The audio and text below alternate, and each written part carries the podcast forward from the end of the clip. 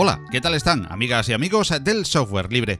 Comenzamos aquí la trigésimo primera edición de Compilando Podcast, en pleno verano en el hemisferio norte, con la intención de llevarte temas de tu interés, siempre alrededor de GNU Linux y de las tecnologías abiertas y, sobre todo, libres en general. Una edición en la que comenzaremos conociendo a autofabricantes. Autofabricantes es un proyecto comunitario para el diseño y construcción de prótesis en código abierto y tecnologías libres que ha sido reconocido en los Open Hours 2018 con mención especial a proyecto Open Source en medicina. Una iniciativa que evoluciona a más y mejor en un ámbito social y tecnológico dominado por el mercado de patentes y en el que Autofabricantes emerge como una alternativa socialmente sostenible a través de las tecnologías y cultura libres. Y tal y como hemos eh, venido pidiendo a través de las redes sociales, queremos y deseamos tu participación activa en Compilando Podcast. Si bien siempre te animamos a comentar los medios habituales de participación en las diferentes eh, plataformas eh, que distribuyen este espacio, también te ofrecemos un nuevo medio para que tú hagas Compilando Podcast. Te pedimos eh, que nos envíes un audio de unos 3 minutos de duración en el que nos recomiendes una distribución, una aplicación, un programa, una web, hardware, etc. Siempre dentro del ámbito de las tecnologías libres o abiertas. Este nuevo espacio lo hemos llamado Tu Recomendación y te animamos a que participes y hagamos juntos compilando podcast. En esta edición inauguramos este apartado con tres recomendaciones que amablemente nos han hecho llegar nuestros amigos a través del correo redacción donde seguimos pidiéndote y animándote a remitirnos y compartir con toda la audiencia del programa tu recomendación. Y para concluir, conoceremos hoy una interesante alternativa para construir aplicaciones móviles, tanto para Android como para iOS que es open source y de muy fácil uso y a un precio más que interesante. Se trata de KinoFab y se da a conocer como el WordPress de las apps. Con su director de marketing vamos a conocer esta interesante herramienta y sus posibilidades y usos. Y con este código ya escrito, pasamos a compilar una nueva edición de Compilando Podcast.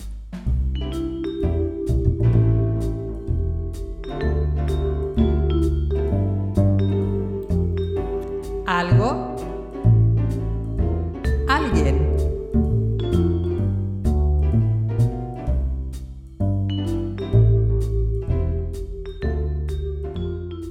Nuestro alguien de esta edición de Compilando Podcast es Francisco Díaz, coordinador de un interesantísimo proyecto de tecnologías libres en el ámbito social, médico y tecnológico. Nuestro algo es ese proyecto, Autofabricantes, que ha sido reconocido este año con el premio Open Hours de Medicina y que no para de crecer en todos los aspectos desde su creación en el seno de Media Lab Prado. La cultura libre energiza un proyecto en el que el resultado más visible, pero no el único, son prótesis mioeléctricas para personas con diversidad funcional, producidas con tecnologías libres es un proyecto de investigación colectiva que busca generar soluciones alternativas y accesibles en código abierto en torno a la mencionada diversidad funcional. De todo ello, y para conocer mejor el proyecto Autofabricantes, tenemos el honor y el placer de recibir en Compilando Podcast a Francisco Díaz, que coordina el extenso equipo de trabajo. Hola Fran, ¿cómo estás? Hola, buenas tardes, ¿qué tal, Paco? Pues encantado de tenerte con nosotros eh, para que nos expliques, eh, Fran, eh, en primer lugar, ¿qué es Autofabricantes? Bueno, pues muchas gracias por esta entrevista y por dar a conocer este proyecto. Autofabricantes es un proyecto de investigación colectivo sobre prótesis y otras asistencias técnicas personales que radica en Medialas Prado. Y hacemos diferentes tipos de, de productos de apoyo, siempre en comunidad y contando con los usuarios como parte central en el proceso de diseño y fabricación y prototipado. ¿Y cuándo y cómo surge Autofabricantes? Pues Autofabricante tiene, yo considero que tiene dos inicios, uno en Madrid y otro en Sevilla. El, el de Sevilla es el primero que empezó en un proyecto que se llamaba Echando una mano, que se llama Echando mano porque todavía continúa, en el cual a raíz de una, de una familia, de unos compañeros que iban a tener una niña sin, que ya sabían que iban a hacer sin una de las manos, nos lanzan la pregunta de cómo puede Paula tener un futuro con mayor libertad y autonomía respecto a lo que el sistema ortoprotésico le plantea. Un colectivo y un conjunto de amigos estamos a investigar cómo eso eh, se puede abordar desde las tecnologías libres, desde la fabricación personal y digital que ya estaba empezando en ese momento y empezamos eso, pues un pequeño grupo a investigar qué otras alternativas había. Estuvimos como un año aproximadamente viendo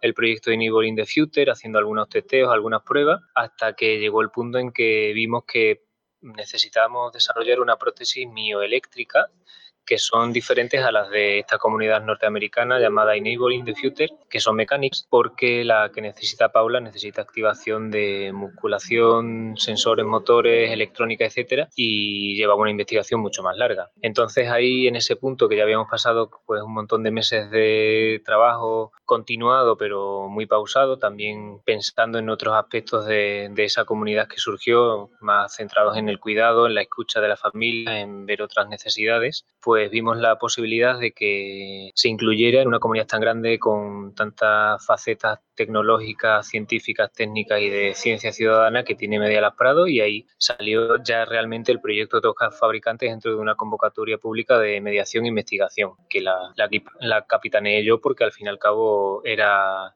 era una convocatoria de, trabajo. Y entonces lo que hice fue desarrollar este proyecto de investigación, volverlo a abrir a la comunidad para que se crease un grupo de trabajo grande que repensase de nuevo todo lo que llevábamos un año trabajando. Es devolver de nuevo esta, esta pregunta, esta posibilidad a, a la comunidad. Y de hecho, en una primera llamada aparecieron 29 personas, algo que me sorprendió mucho porque certificaba un poco que no estábamos cuando empezamos a hacer esto hacer un, un año antes en, en, Sevilla. Y a partir de ahí empezamos a replantear de nuevo todo el proyecto en torno a cómo tiene que ser una prótesis de mioeléctrica, qué funcionalidades, eh, requisitos técnicos de máximos, mínimos, fin, como toda una serie de la propia definición de la prótesis, además con cinco familias que se unieron a esa definición ya con una experiencia previa con niños que con sus hijos que ya estaban usando prótesis mioeléctricas de las estándares de mercado.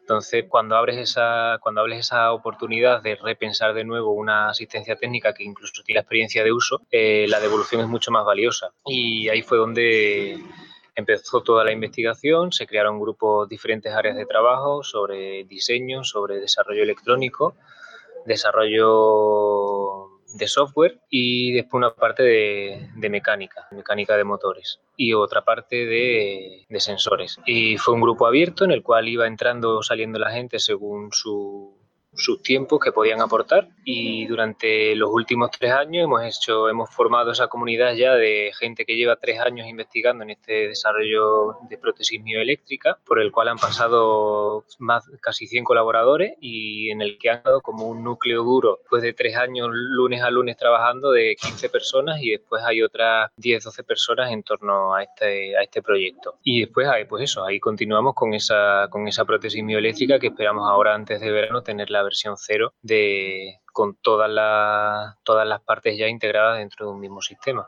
Y muchos estarán preguntando a estas alturas, eh, pues, eh, ¿qué es eso de la prótesis mioeléctrica? Pues mira, supongo que la mayoría de vosotros habéis visto en, una, en algún sitio en internet o en los periódicos o incluso en la tele, pues no sé quién le, le, imprime una prótesis a su compañero de colegio. Y ese tipo de prótesis son las que, las que salen de la comunidad que os hablaba antes de Estados Unidos, que es una comunidad muy bonita en la cual un padre con, imaginaos un sistema tan rico como el norteamericano, pero tan pobre en el ámbito sanitario, porque si no tienes dinero no tienes el, acceso a ese tipo de recursos, cosa que aquí sí, por suerte. Pues este señor mmm, no tenía acceso a una prótesis para su hijo, diseñó una y en vez de quedarla en su archivo de ordenador, diseñó una pensada para imprimir en 3D y pensada desde la mecánica, es decir, mediante el giro de la articulación de la muñeca se activa una serie de tensores mecánicos, no hay nada de electrónica por ninguna parte y se cierra la palma, se cierran los dedos y, así se consigue hacer un agarre pues general o fuerte. Pues esta fue la palma o la, la prótesis que inventó este señor y en vez de dejarla en su ordenador, imprimirla para su hijo,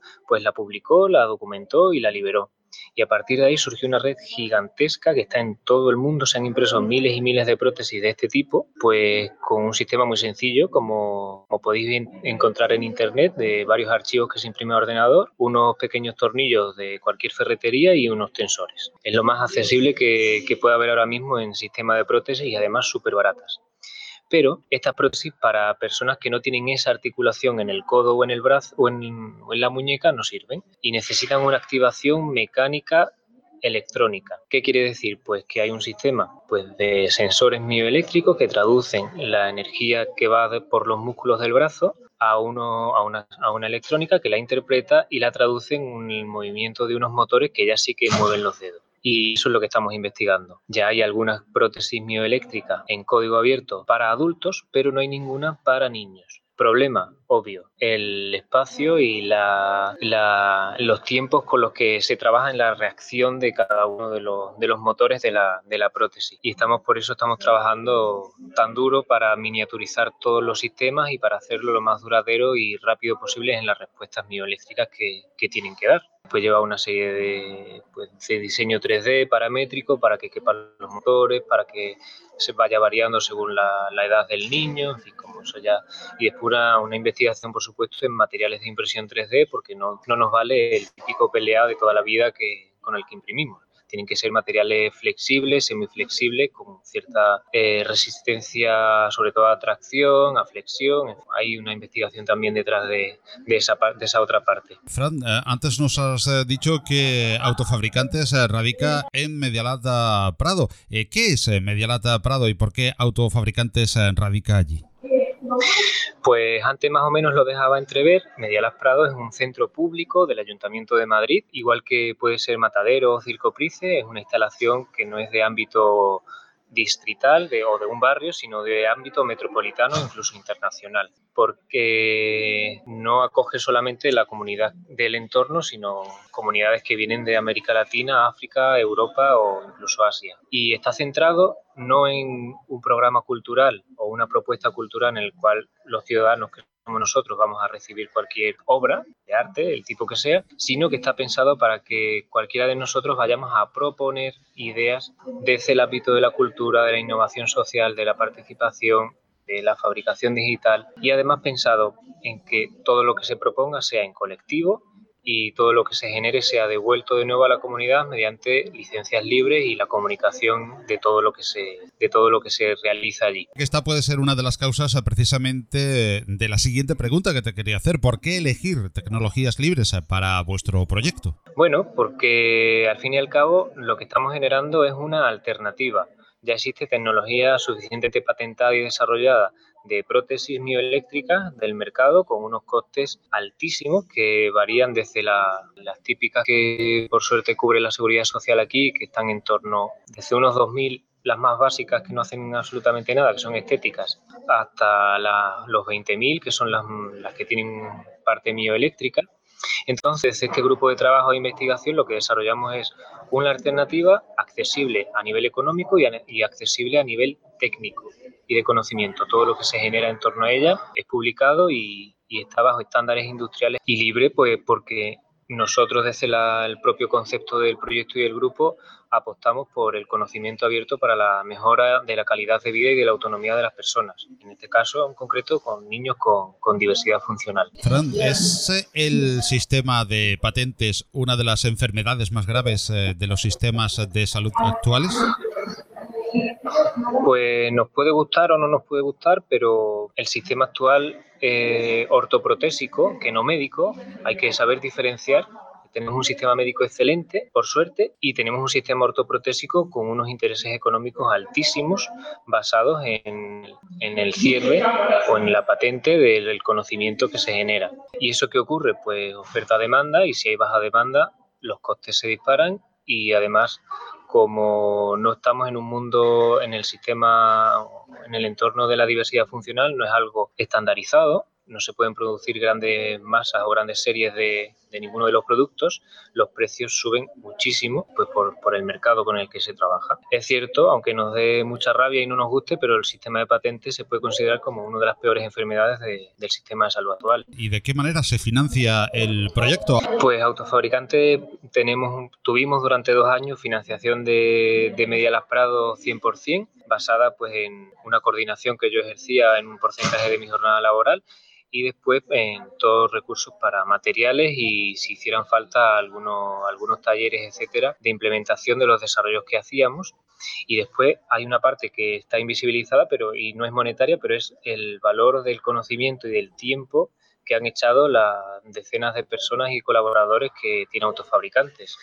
Si tuviéramos que pagar eso, no, no podríamos, evidentemente, o si lo, tuviese, lo hubiese hecho una, una empresa de desarrollo de I D, pues se hubiese gastado miles y miles de euros en, por ejemplo, más de 10.000 horas de investigación que, llevamos a la espalda entre todo el mundo que, que conforma autofabricantes. En el último año también tenemos una financiación entre Medialab Prado y otras fundaciones que ya nos prestan ayuda económica para desarrollar estos proyectos o bien son pequeñas fundaciones, pequeñas asociaciones o, grandes, o grandes fundaciones. Y ya además tenemos la, autonomía como autofabricantes, como asociación, para ir dando paso a paso un poco también más autónomos por parte de Media Lab. Y Fran, ¿hay colaboraciones eh, con algunas de las comunidades eh, de software y hardware libres? Pues no, no hay colaboraciones estrechas o acuerdos de colaboración como si tenemos pues con asociaciones que después utilizan las asistencias técnicas que desarrollamos, pero sí que utilizamos evidentemente Arduino, utilizamos Raspberry Pi y todo tipo de software libre para diseño 3D, para, para picar código que va por las placas, pero no tenemos ningún acuerdo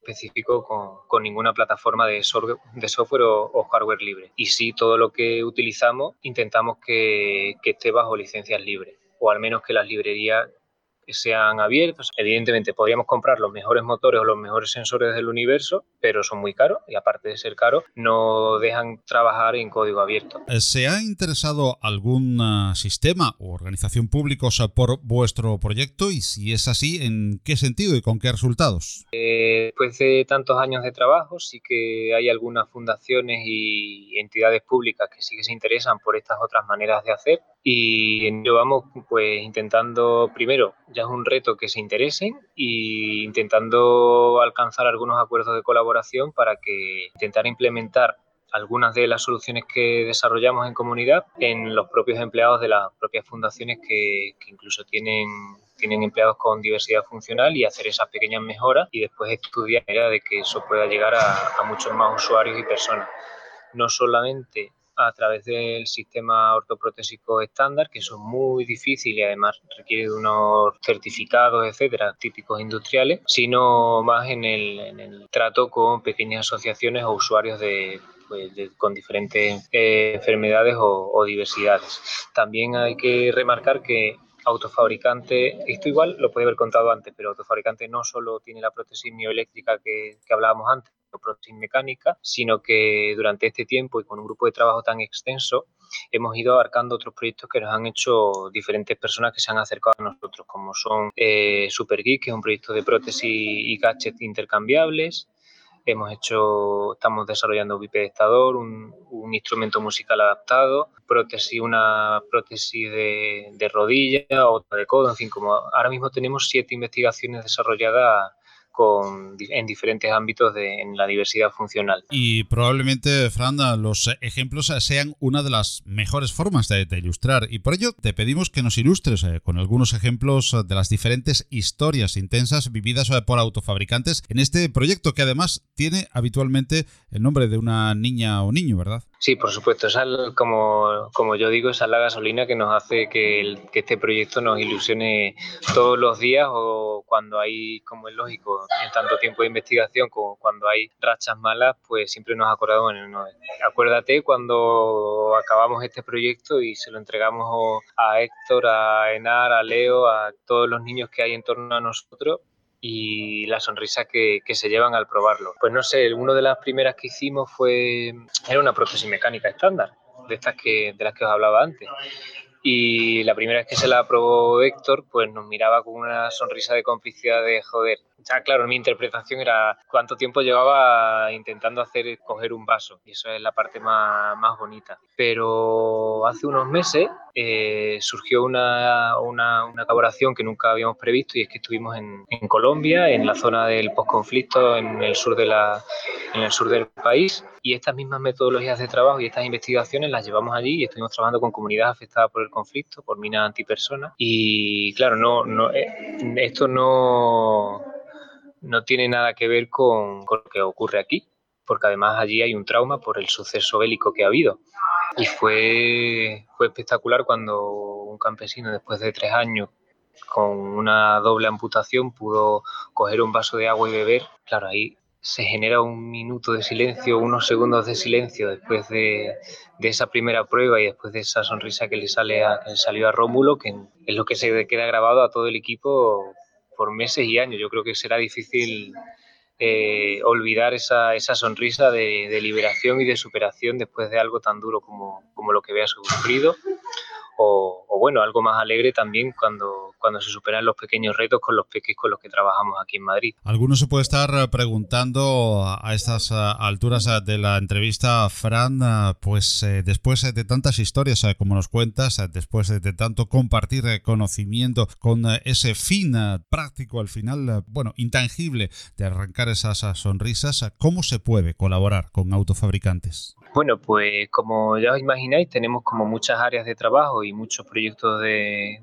para desarrollar y cada uno de ellos pues suele tener eh, un área de impresión 3D, de desarrollo de diseño 3D y algunas de desarrollo electrónico y desarrollo de software. Eh, entonces, en todas esas partes se puede colaborar siempre, siempre están abiertos, aunque los algunos proyectos están más avanzados que otros y requieren pues un aprendizaje previo hasta llegar al punto en el que estamos. Y después pues hay parte que yo considero básica y elemental en todos los proyectos, que es la terapia ocupacional y la fisioterapia, en las cuales las compañeras que colaboran con nosotros les dan el ok a absolutamente todo lo que hacemos, porque podemos ser muy técnicos todos y ser expertos en toda la parte más ingenieril, pero sin las terapeutas y las fisioterapeutas no, no hay nada que salga hacia adelante. Entonces ahí también se puede colaborar. Estamos haciendo una web nueva para poder volcar toda la información que, que vamos recopilando, que a veces se nos queda, se nos queda en, lo, en los archivos internos. Y entonces, bueno, ojalá alguien quisiera o pudiera ordenar todo, pero eso creo que es una labor nuestra. Pero también estamos en la parte de diseño gráfico, que tenemos que tener ahí un apoyo, o en la parte de, incluso en la parte de comunicación, que no nos da mucho la vida para eso. Y bueno, hay como casi en, en todo, casi como en una empresa hay áreas para absolutamente para todo, desarrollo software, hardware, diseño 3D, impresión 3D, gente que sepa, pues eso, sobre todo ahora mucho más centrados en la parametrización, en Katia o en, en FreeCAD, por ejemplo, ahí sí que necesitamos un apoyo grande, sobre todo en FreeCAD. Y siempre, si no, hay una parte que nunca se menciona, que no hace falta ser experto en algo, pero tener conocimiento de ello. O conocimiento experien experiencial, como yo digo muchas personas con, con, diversidad son las que nos dan el feedback y el conocimiento básico de usuario. Sin ellas no hacemos absolutamente nada tampoco. También hay una parte, es verdad, se me olvidaba, de financiación. Si alguien tiene ganas de colaborar a nivel de apoyo económico, pues siempre es bienvenido porque todo este proyecto tan grande requiere unos, unos gastos que aunque tengamos apoyo público y de fundaciones, pero siempre hay una parte de gastos que sería bueno tener cubiertas. Y Fran, eh, recientemente Autofabricantes ha recibido la mención Open Hours 2018 al mejor proyecto open source en eh, medicina. ¿Qué significa para vosotros este y otros eh, reconocimientos? Bueno, pues para nosotros es un orgullo y una satisfacción enorme recoger estos, estos premios porque no, nos dan un feedback de que vamos igual por el buen camino y, y sobre todo nos da mucha, mucha ligazón al equipo de trabajo porque claro, los, las investigaciones son muy largas, imaginaros una investigación de tres años que todavía no tiene un final, o aunque otras son más pequeñas y vemos lo, los finales y lo, los resultados rápidos, pero eso nos da un aliento muy importante para seguir investigando, para seguir avanzando y para abrir nuevos campos de trabajo, que es lo que vamos a intentar o estamos intentando cada vez que tenemos un poco de hueco y de, y de margen de maniobra. Así que nos no, supone mucho este tipo de reconocimiento. Y además, eh, por lo que podemos eh, oír eh, de fondo, estáis constantemente en trabajo y constantemente en grupos ahora por tierras de Donosti, ¿verdad? Sí, efectivamente, y disculpadme por el sonido, pero sí, estamos en Tabacalera, en Iriki que es un laboratorio ciudadano dentro de, Tabacalera, en el, aquí en Donosti, y justo estamos trabajando misma metodología de trabajo colaborativo y multidisciplinar de, que hacemos allí en Madrid, pues la hacemos aquí y estamos desarrollando por una parte una plataforma para una rampa para subir escalones para silla de ruedas portátil que pues, se pueda llevar en la silla de ruedas y por supuesto publicada y tal, eh, basada en un proyecto que ya había de unas compañeras en, en Barcelona. Y además estamos desarrollando un nodo de pensamiento, de debate, etcétera, en torno a qué suponen estas nuevas maneras de hacer o, nuevas formas de dar el, el, cuerpo, la diversidad de los cuerpos y, la, y las prótesis o asistencias técnicas personales eh, y cómo el arte puede ir mucho más allá de la propia técnica y de lo que nosotros o el propio mercado pueda, pueda ofrecer. Entonces estamos ahí investigando en, en otras ficciones, nuevas estéticas, nuevos mundos, nuevos imaginarios en torno, en torno al cuerpo y, y, a, y a las prótesis, que también creo que tendrá mucho recorrido durante el año que viene. Y todo ello basado en software, en hardware, en cultura y en conocimiento libre. Por supuesto, eso nunca hay que olvidar y a veces se nos olvida comentarlo, pero todo lo que se debate y se hace debe estar publicado y por supuesto los resultados finales bien documentados y bien contados, que esa es una parte que también tenemos que esforzarnos mucho porque se nos queda, con tanto curro, se nos queda esa parte atrás de buena documentación, pero la haremos poquito a poco, lo prometemos. Muy bien, eh, Fran, enhorabuena por, por ese trabajo impresionante eh, de autofabricantes. Y para terminar, ¿dónde podemos encontrar la información sobre autofabricantes en la web, que es eh, lo más inmediato que siempre se nos ocurre, y cómo contactar con vosotros en caso de querer colaborar o de tener alguna propuesta? Pues bueno, muchísimas gracias. Se la traslado al equipo y se lo agradezco también a todo el equipo de trabajo. Para contactar con nosotros tenemos una web nueva, aunque no está lanzada, yo la voy a decir aquí, pero esperaros a, unos días que, la podamos tener bien bonita, pero será autofabricantes.org y ahí estará toda la información. Si la clicáis ahora va a estar un poco a medias, pero bueno, disculparnos mientras la ponemos, la ponemos toda bien. Y para contactar con nosotros, por ahora tenemos un mail general que es autofabricación, cuidado, que se llama autofabricación arroba medialab-medioprado.es. Ya tendremos otro, otro mail un poco más sencillito, pero por ahora es autofabricación arroba medialabprado-medio.es. Pues eh, Fran, muchísimas gracias eh, por haber atendido la llamada de Compilando Podcast. Eh, de nuevo, enhorabuena por ese impresionante trabajo que estáis realizando, por el reconocimiento de ese Open Awards y tantos como van a seguir llegando y sobre todo enhorabuena por el reconocimiento de esas sonrisas que estáis poniendo con cultura, conocimiento y tecnología libre en muchas vidas. Gracias. Muchísimas gracias. Estáis más que invitados a participar con nosotros. Gracias. Mi nieto Jorge dando sus primeros pasitos. El primer día de parque de Jorge. Jorge tomando su papilla. El segundo día de parque de Jorge. Ahora que lo compartimos todo, podemos compartir mucho más. En Manos Unidas compartimos un objetivo. Acabar con el hambre en el mundo. Y para ello desarrollamos proyectos en 60 países. Con tu apoyo podemos lograrlo. Llama al 900-811-888 y comparte lo que importa.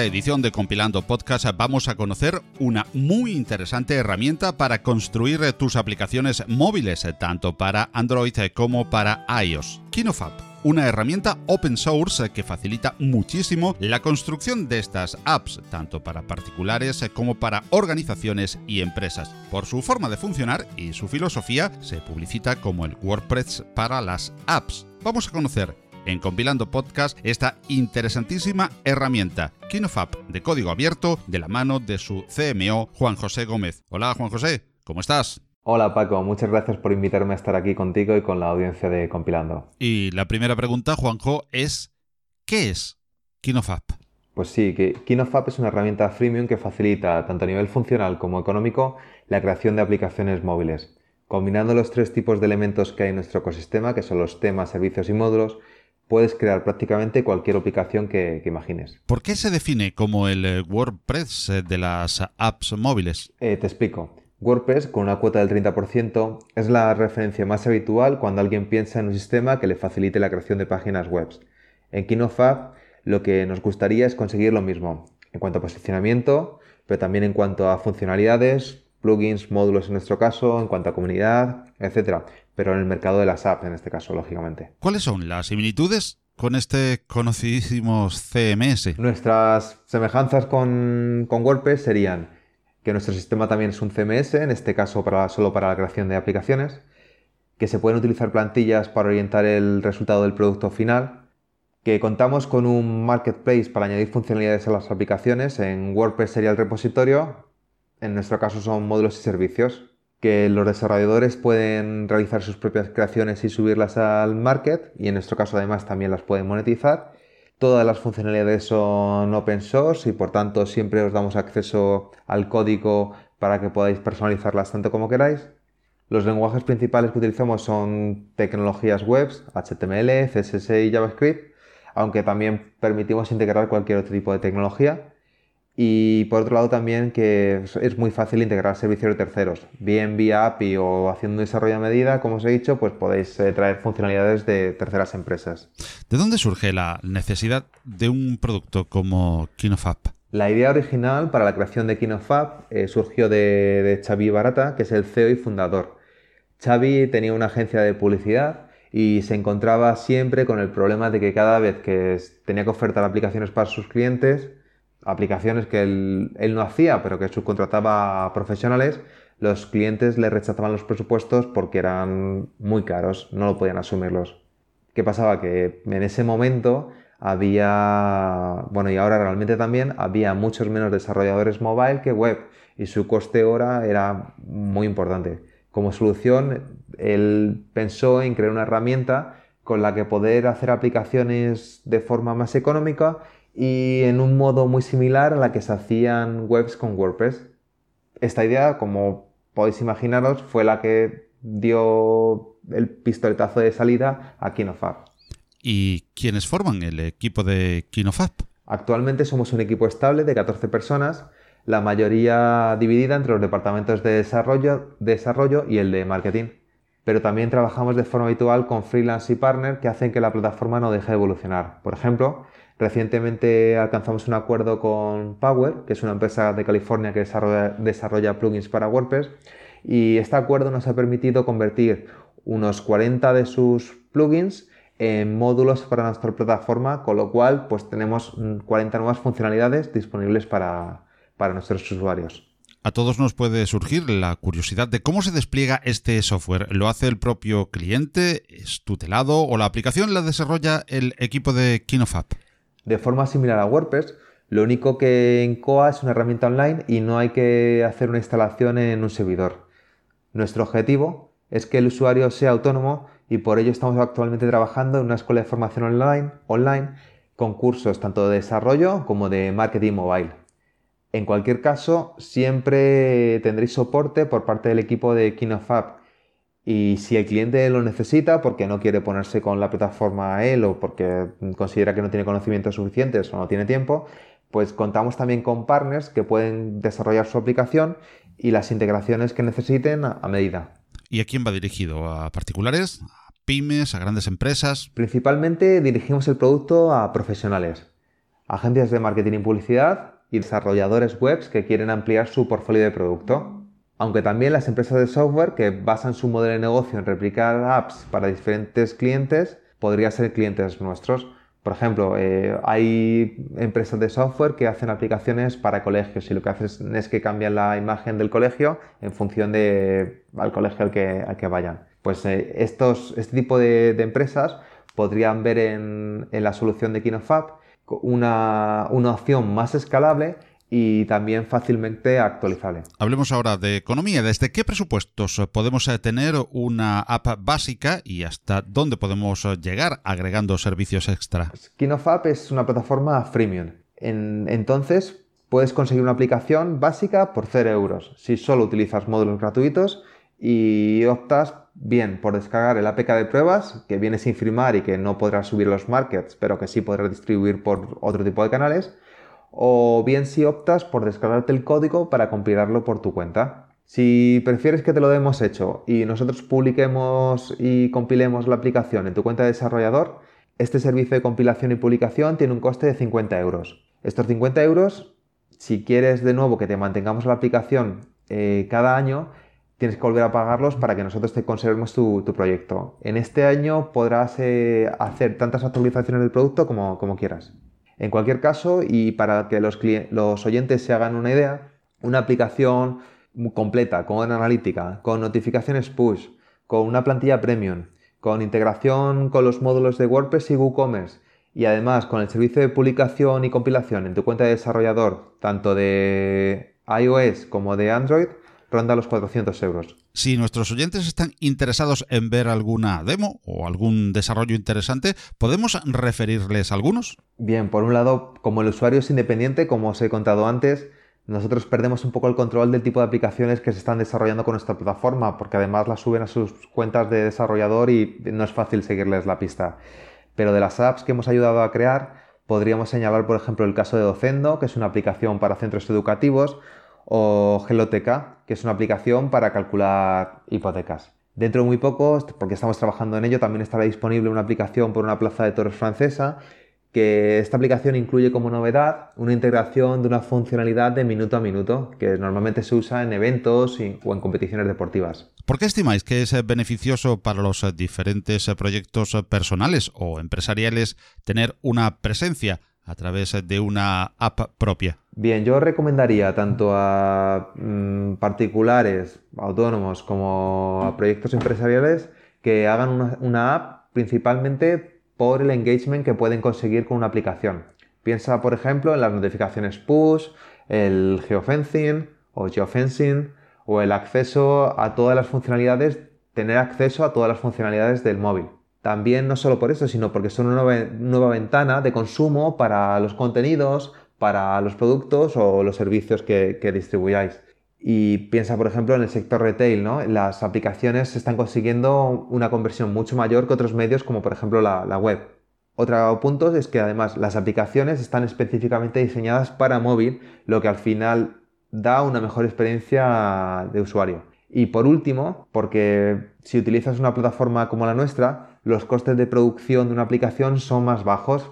De, este, de esta forma te puedes permitir experimentar y lanzar tu aplicación y así obtener un feedback del mercado sin necesidad de arriesgar un gran presupuesto. Y terminemos eh, sabiendo dónde podemos dirigirnos para obtener más información y para contactar con Kinofab. Todos los oyentes eh, pueden encontrar más información acerca de Kinofab en nuestra página web kinofab.com o .es. También en nuestro canal de YouTube, donde tenéis eh, tutoriales, eh, presentaciones eh, a los eventos a los que vamos y podéis ver un poquito cómo funciona la herramienta.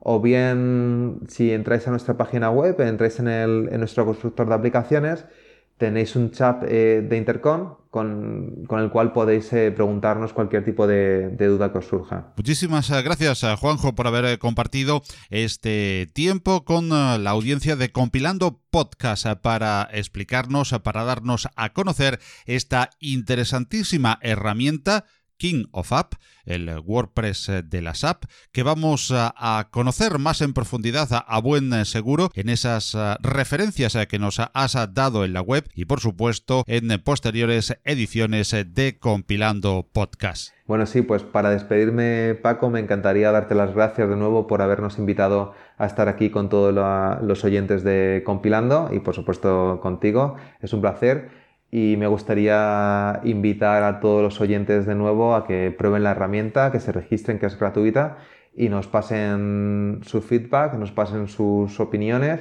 y así pues no parar de mejorar. Muchas gracias y espero que nos volvamos a, a ver muy pronto. Un saludo. Foto de Laura en Roma, muchos emoticonos, un gif gracioso, un chiste de Laura, Laura comiendo pizza en Roma. Ahora que lo compartimos todo, podemos compartir mucho más. En Manos Unidas compartimos un objetivo, acabar con el hambre en el mundo. Y para ello desarrollamos proyectos en 60 países. Plántale cara al hambre. Entra en manosunidas.org y comparte lo que importa.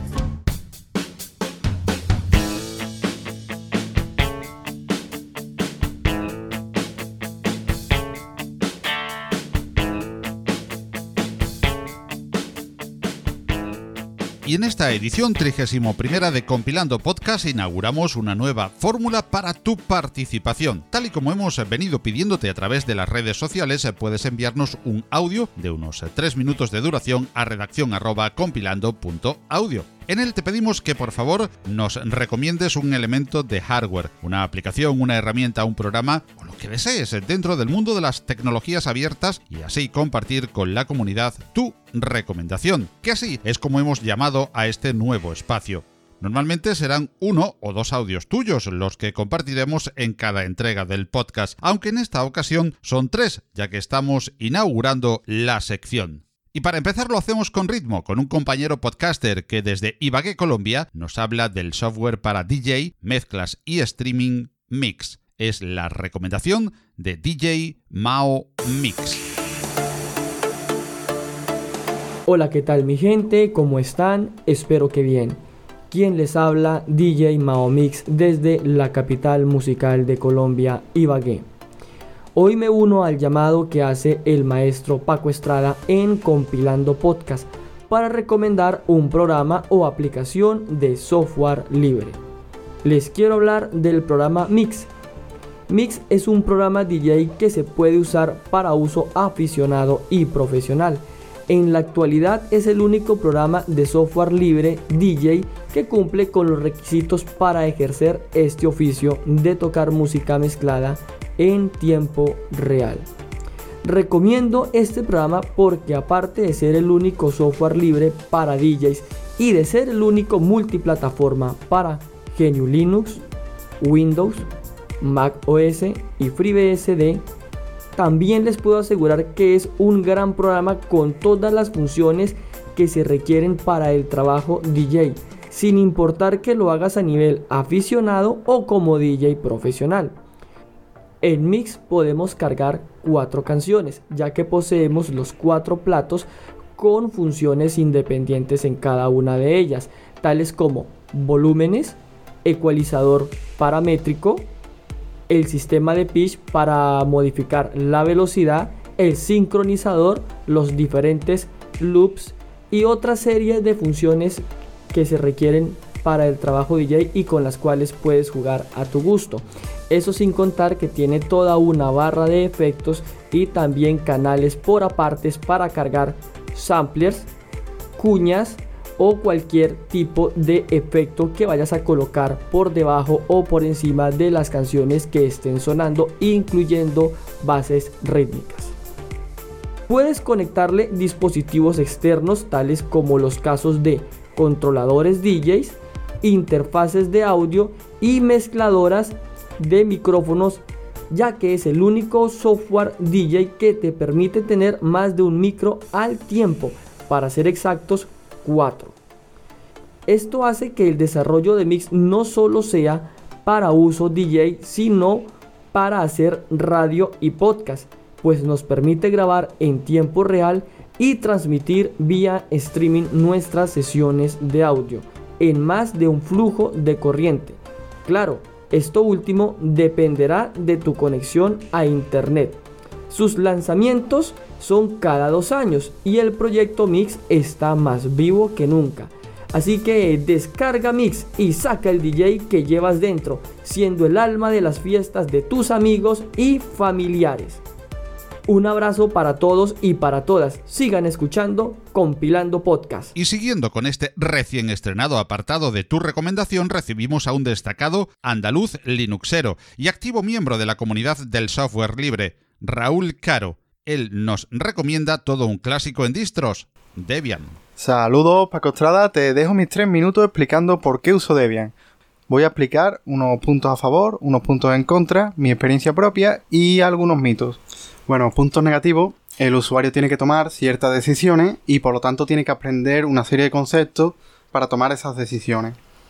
¿Vale? Otro punto negativo es que las tarjetas Wi-Fi no vienen instaladas por defecto y digo Wi-Fi igual que, igual que puedo decir otra serie de hardware que necesita controladores no libres. Esta serie de controladores la tiene que instalar el usuario, tiene que decidir si instalarlo o no y además tiene que saber instalarlo. Son dos pasos sencillos realmente. Las versiones. Eh, muchos usuarios no conocen los distintos canales, eh, las distintas ramas de Debian y reconozco que puede ser un poco mm, complejo utilizar una rama testing no inestable cuando acabas de llegar a este mundo. Eh, vale, la compatibilidad de hardware muy reciente en estable también es un poco atrasada si tienes un equipo con menos de un año. Pero si tienes un equipo con más de un año, no tendrás apenas problemas.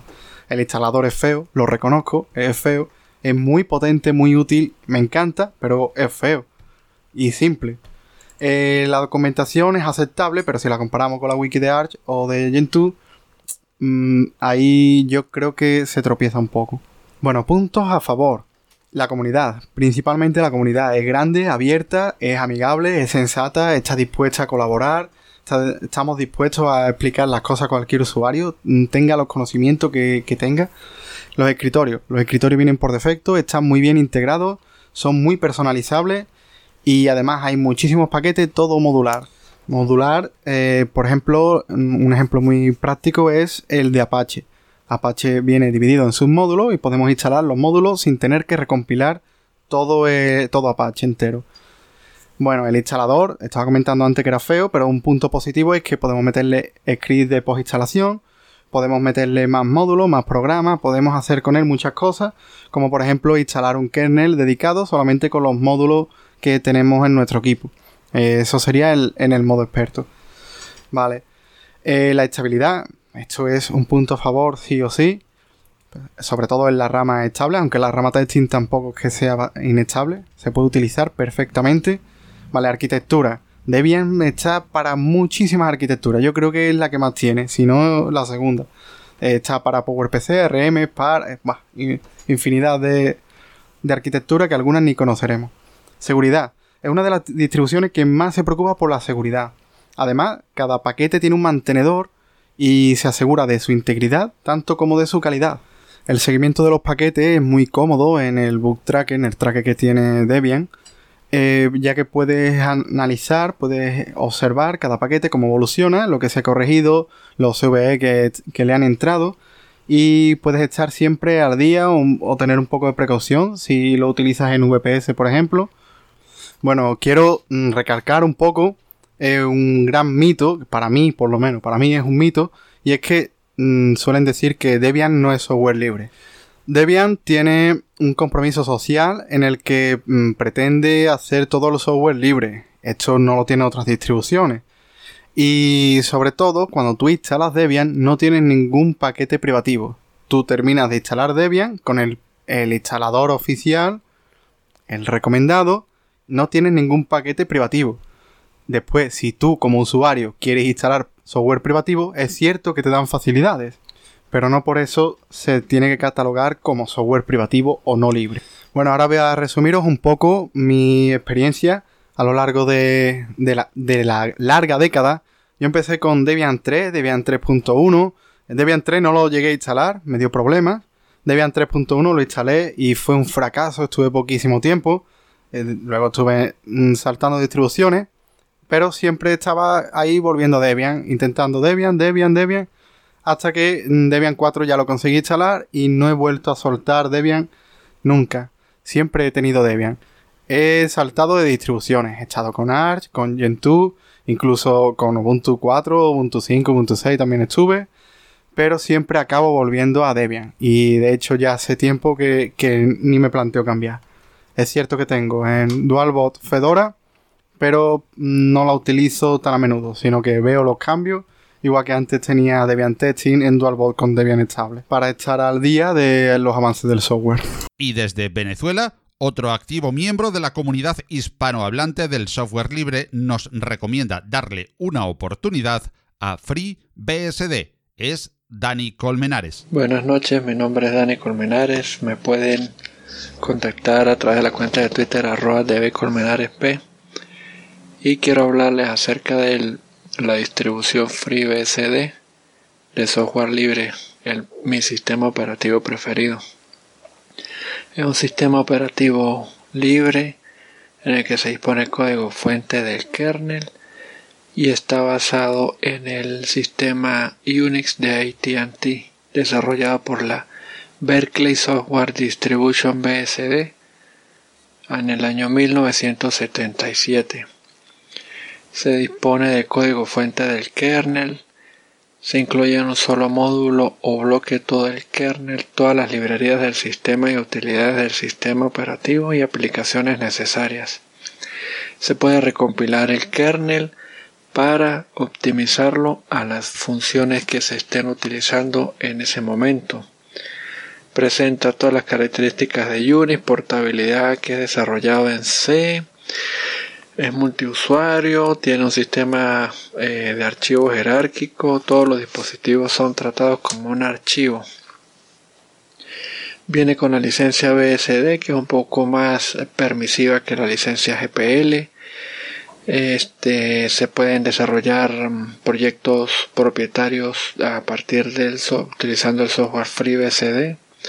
Tiene diferentes sabores. El FreeBSD que es orientado a la facilidad de uso, el NetBSD que es orientado a correr una gran cantidad de arquitecturas, el OpenBSD orientado a la seguridad el Dragonfly BSD con un robusto mm, sistema de archivos, el Hammer File System, eh, para la instalación de software en FreeBSD y todos los sabores se utiliza el los paquetes binarios que vienen precompilados y listos para su instalación, los ports que son eh, repositorios que se descargan, se compilan y se instalan y este tiene una gran variedad de software disponible para servidores, educación, investigación, redes, desarrollo de software y un gran número de escritorios disponibles. Puede acceder al proyecto FreeBSD en la página www.es.freebsd.org es y pues mi experiencia ha sido muy grata. He montado servidores Samba, servicios web en la empresa y pues es muy robusto y es muy recomendado. Tras estas tres estupendas recomendaciones, inauguramos a partir de ahora esta nueva sección en Compilando Podcast, donde esperamos tus audios de unos tres minutos con tu recomendación en redacción arroba compilando.audio. Hagamos juntos Compilando Podcast. Compilando Podcast, un podcast de GNU Linux y software libre.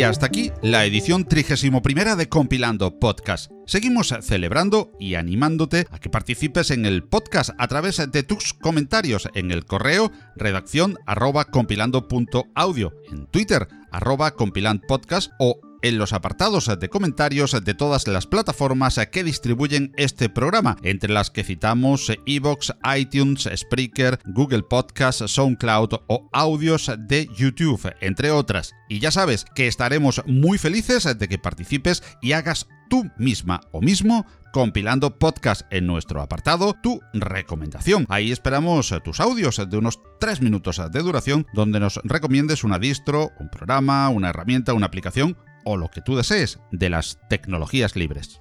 Los contenidos de este espacio se licencian bajo Creative Commons, atribución internacional no comercial, al igual que la música que oyes, que procede de los magníficos sitios musopen.org e incompetence.com. Hasta la próxima edición de Compilando Podcast, os deseamos como siempre lo mejor y os animamos a usar y compartir mucho y buen software libre, que lo hay. ¡Hasta luego!